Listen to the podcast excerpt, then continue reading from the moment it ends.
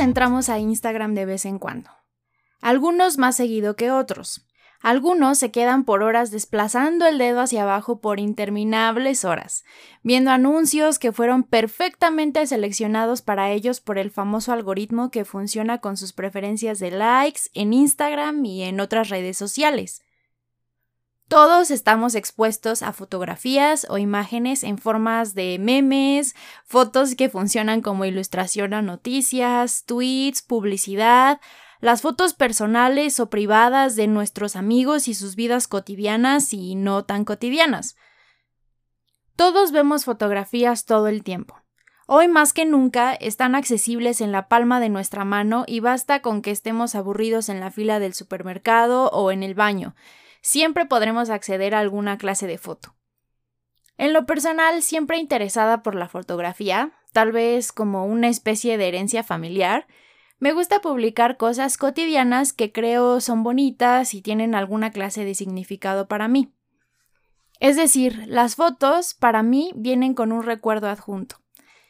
Puede ser la imagen de la persona retratada, pero también la sensación del momento, lo que comí ese día y si estaba feliz o triste o lo que sea. Estoy segura de que este es el caso para prácticamente todo el mundo. Es ahí donde está el éxito de la fotografía desde que nace en el siglo XIX. Sin embargo, es solamente prácticamente en los últimos 10 o 20 años en que la fotografía alcanzó otro nivel mucho más interesante que solamente la representación de alguien amado o el recuerdo de un paisaje bonito. Ahora, las fotos son también pruebas de algo. Son objetos mediante los cuales podemos demostrar cosas tan complejas como estatus social, intereses o hasta nuestra personalidad. Pero también son de increíble utilidad en situaciones comerciales. Por ejemplo, si compras algo por Internet y tu paquete llegó dañado, entonces tomas una foto y envías un correo o un mensaje para poder reclamar la póliza de seguro, para pelearte con el vendedor o para ventilarlos en redes sociales por su pésimo servicio al cliente. Si tu artículo nuevo, digamos por ejemplo, unos zapatos o una bicicleta, llegan en excelentes condiciones, tal vez además de agradecer a la compañía, lo presumas en tu Instagram o en Facebook. Y entonces ahora todos saben que tienes una bicicleta o te gustan los tenis Jordan, no lo sé. Todos sabemos de la fantasía de Instagram. En mayor o menor medida entendemos que una fotografía paradójicamente, no representa la realidad tan fiel como podríamos creer.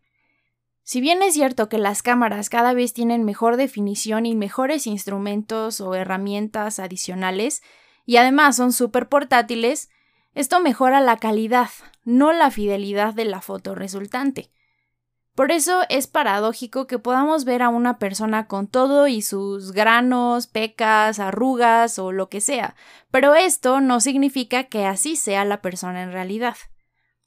El otro día, por ejemplo, me apareció una publicación de esas que tienen dos partes, Instagram y realidad. En la primera, por lo regular, colocan la foto de una persona que se ve muy bien o se cuida haciendo mucho ejercicio mientras que en la otra la tenemos encorvada o mostrando otro ángulo, con las estrías sin retocar o la celulitis a la vista de todos. Con estas imágenes se pretende decir, ok, mira, esta persona que aparentemente cuida su salud y como consecuencia tiene un buen cuerpo, tampoco es perfecta, tiene marcas, estrías y seguramente también problemas. Es un poco como si intentaran desmentir la falsedad, que a veces no se tiene tan clara en las redes sociales. No sé si estés familiarizado con el Taj Mahal, por ejemplo, este palacio icónico de la India que siempre es fotografiado en primer plano, apuntando directo a la entrada. Pues la versión Instagram versus realidad de esta es mucho menos estética o imponente, mostrando los ríos contaminados y la enorme cantidad de basura que es un problema de salud muy grave en ese país. Esta foto, de alguna forma, incluso tal vez poética, también ilustra la realidad dual de la India, un país lleno de contrastes y diferencias sociales muy profundas, con regiones sumergidas en la completa miseria y otras gozando de la más increíble opulencia.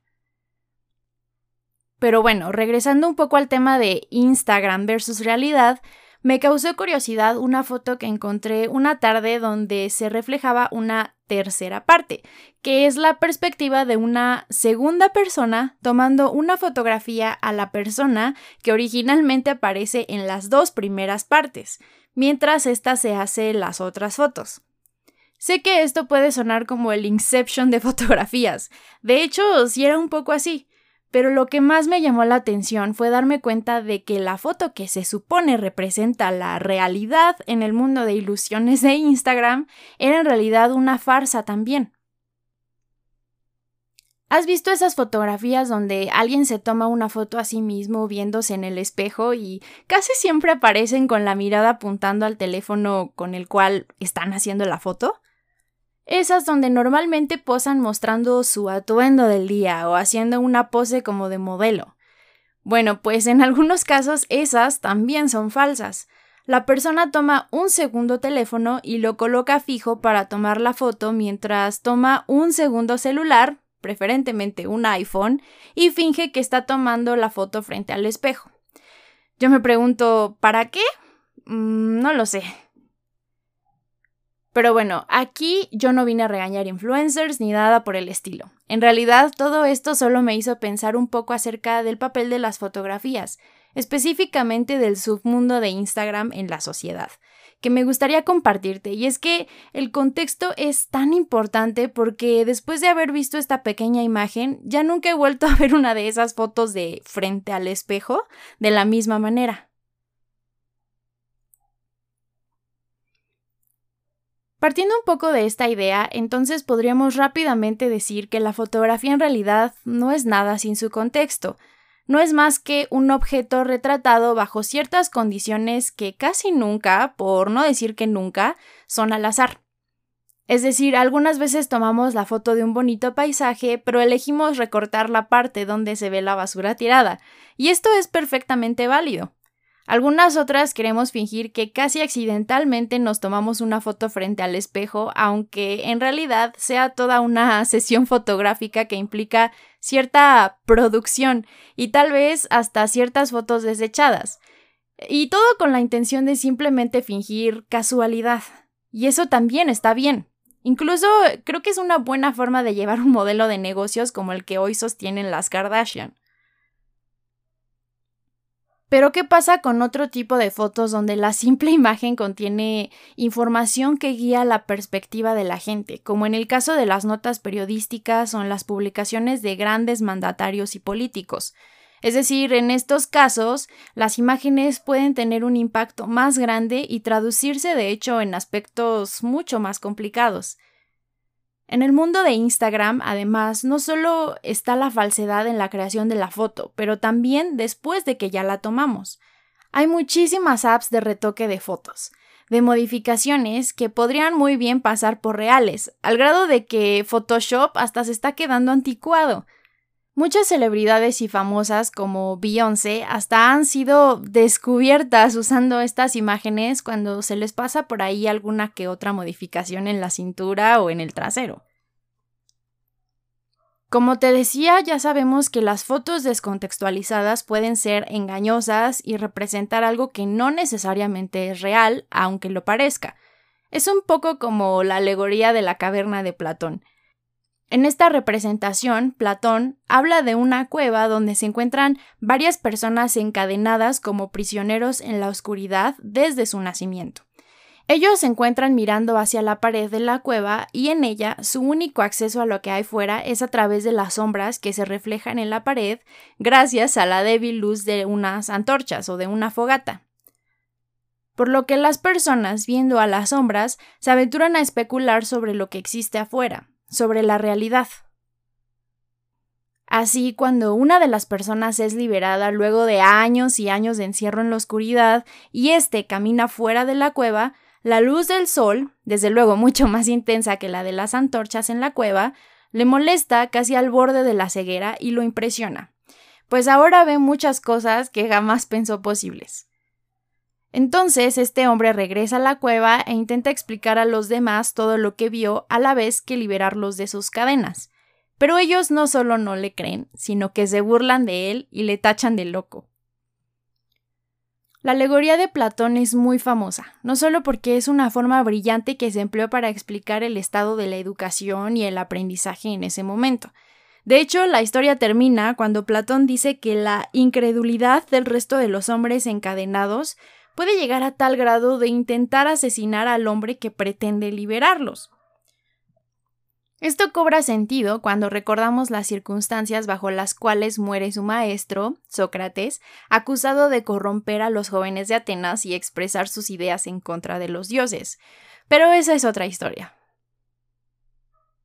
Esta representación no solo es famosa por su aplicación a las circunstancias de muerte del maestro de Platón, Sócrates, pero también por su crítica profunda a las condiciones de la educación de ese momento en Grecia, la metáfora es fabulosa porque aunque hoy las circunstancias de nuestro progreso, o mejor dicho, de nuestros avances en ciencia y tecnología son incalculables en comparación con la antigua Grecia, aún podemos emplearla para explicar el hecho de que la ciencia, en cierto sentido, no es más que una ilusión. Y es que solo podemos explicar y entender aquello que podemos percibir. Entonces, este sería nuestro primer obstáculo, el cuerpo. El ojo humano está capacitado para ver y percibir ciertos tipos de onda o de luces, a diferencia, por ejemplo, de algunos animales. Nuestros oídos de igual forma son rudimentarios, aun con toda su complejidad cuando se les compara con las capacidades de otras criaturas. Y desde luego nuestra mente sigue siendo un misterio en muchos sentidos. Hay partes del cerebro humano en las que nuestra comprensión de él sigue siendo limitada. Podrías decirme, y con toda razón, que estamos limitados como especie en muchos aspectos físicos, pero hemos sido capaces de construir herramientas y máquinas que nos ayudan a lidiar con esas carencias. Hemos llegado al espacio y hasta fotografiar el agujero negro más cercano que se ubica a años luz de la Tierra. Pero otro de los obstáculos en la oscuridad de la cueva podría ser también nuestros métodos. Hace poco me encontré un video en YouTube en donde una doctora en astrofísica intenta explicar el concepto de la gravedad en cinco niveles de dificultad a niños y jóvenes de diferentes edades. El video es muy interesante porque no solo logras entender el concepto de gravedad, pero además me resultó curioso cómo la doctora va avanzando en la cantidad de información o detalles que incluyen su explicación además de la forma en que los aborda, las palabras que usa y muchos puntos más. Pero lo más impresionante llegó al final, cuando sentados frente a frente dos expertos comienzan a tener un diálogo en donde teorizan, en cierta forma, cosas de nuestro universo a partir del concepto de gravedad. La lluvia de ideas llega a tal punto de comparar los agujeros negros con las memorias y los microchips, ambos como estas cosas que albergan una enorme cantidad de materia o información en un espacio físico muy reducido. Y entonces se preguntan, ¿podría la nanotecnología en algún momento causar el nacimiento de un agujero negro? Interesante y sorprendente, pero en lo que me quiero enfocar aquí es en la forma a la que llegaron estos dos expertos a estas ideas locas. Y es que estas nacen o surgen en medio de una plática casual que tenía la intención de entretener en forma de un video de YouTube. No era para nada una clase o un reporte académico o una presentación ante alguna asociación muy importante de científicos. Se trata de dos personas simplemente arrojando ideas curiosas e interesantes. Ahora, yo no soy físico, como ya te imaginarás, y desconozco si esto en particular ya es una teoría, pero te puedo decir que el intentar probar una idea así de loca científicamente sería muy complicado. Ahora, ¿el hecho de que una teoría sea muy lógica la hace por eso menos válida? El método científico que se usa para la comprobación de datos y la creación de leyes o el asentamiento de paradigmas es entonces infalible? ¿Es perfecta y no podemos cuestionarle nada? No lo sé, tal vez no es así. Tal vez el método científico representa también a veces un obstáculo más en nuestro esfuerzo constante por explicar las cosas. Tal vez tiene fallas de origen. Entonces, si tiene fallas de origen, tal vez todo lo que creemos como real y verdadero gracias a la ciencia no lo es, o al menos es sujeto de cuestionamiento. Tal vez no solo son explicaciones que nos hemos formulado a partir de las sombras que percibimos con nuestros sentidos limitados y como hombres y mujeres de ciencia nos negamos a soltar ese obstáculo o cadena pensando que ella contiene la única verdad absoluta. Nos negamos a salir de la cueva de donde estamos cómodos con nuestras sombras. Pero yo qué sé, solo estoy divagando sobre un video de YouTube. Regresando al tema verdaderamente importante, cuando entramos todos los días a Instagram y vemos las fotografías o recuerdos de nuestros amigos y familia, a menudo lo que estamos haciendo es simplemente presenciar las sombras de la vida de una persona. Al ver la imagen de su rostro, solo vemos cómo luce esta persona físicamente, pero no sabemos si es un psicópata o una asesina.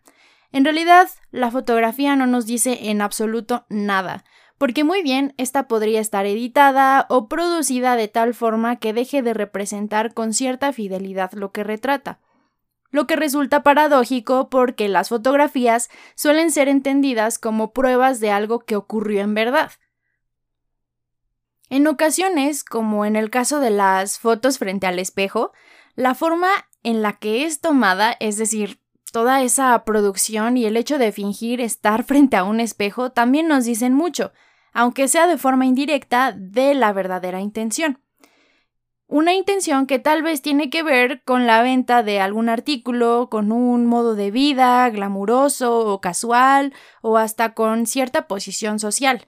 Desde luego también puede tratarse de simple y llana vanidad. El punto es que todas esas fotografías podrían adquirir todo un nuevo significado a través del contexto que diariamente nos exponemos a cientos de imágenes y que por la enorme cantidad comenzamos a dejar de lado la idea de la contextualización y comenzamos a creerlas como verdaderas. A partir de eso también nos hacemos ideas como que mi compañero de la escuela es más listo que yo, que las relaciones de nuestros amigos son perfectas e inmaculadas, o que nuestros cuerpos sin Photoshop son feos, anormales y hasta indeseables. Qué importante es el contexto en algunos casos, ¿no? Porque en cuanto una persona tan glamurosa como Beyoncé es descubierta usando Photoshop, muchos entonces no solo nos enteramos de que en realidad no es tan real, sino que hasta Beyoncé esconde cosas o tiene inseguridades. En el caso de las fotografías que se publican como prueba de una noticia o acontecimiento, el contexto sigue siendo igualmente importante, porque imagínate que un movimiento que pretende deponer a un presidente organiza una marcha y publica en redes sociales fotos de otra manifestación, o ponen fotos en donde la policía agredió a los participantes. Sin duda la percepción de la misma va a cambiar mucho, incluso puede llegar a impactar. Susan Sontag, una escritora neoyorquina bastante popular en su país, ya habría escrito sobre el poder de la fotografía en nuestra sociedad, sobre su similitud con las armas en el sentido de que pueden usarse para abusar a alguien de una forma mucho más pasiva. Pueden cometer crímenes incluso sin involucrarse en el mismo, siendo solamente el instrumento a través del cual se comete el acto. Sontag decía en 1977 en su libro Sobre la fotografía en la caverna de Platón que deseaba un mundo donde la gente descargara sus frustraciones emocionales y su agresividad a través de los disparos de una cámara y no de un arma. Desde luego, en este momento, ni los sueños más locos podrían competir con lo que se avecinaría con el surgimiento del Internet y mucho menos con las redes sociales como Instagram, pero supongo que para Susan Sontag pudo ser un poco frustrante el ver que, aunque hoy en día definitivamente existen muchos más disparos de cámaras alrededor del mundo que de armas, las cosas parecen no mejorar mucho desde una perspectiva social. La fotografía tristemente está lejos de convertirse en lo que ella hubiese soñado como un instrumento de liberación o un instrumento de expresión,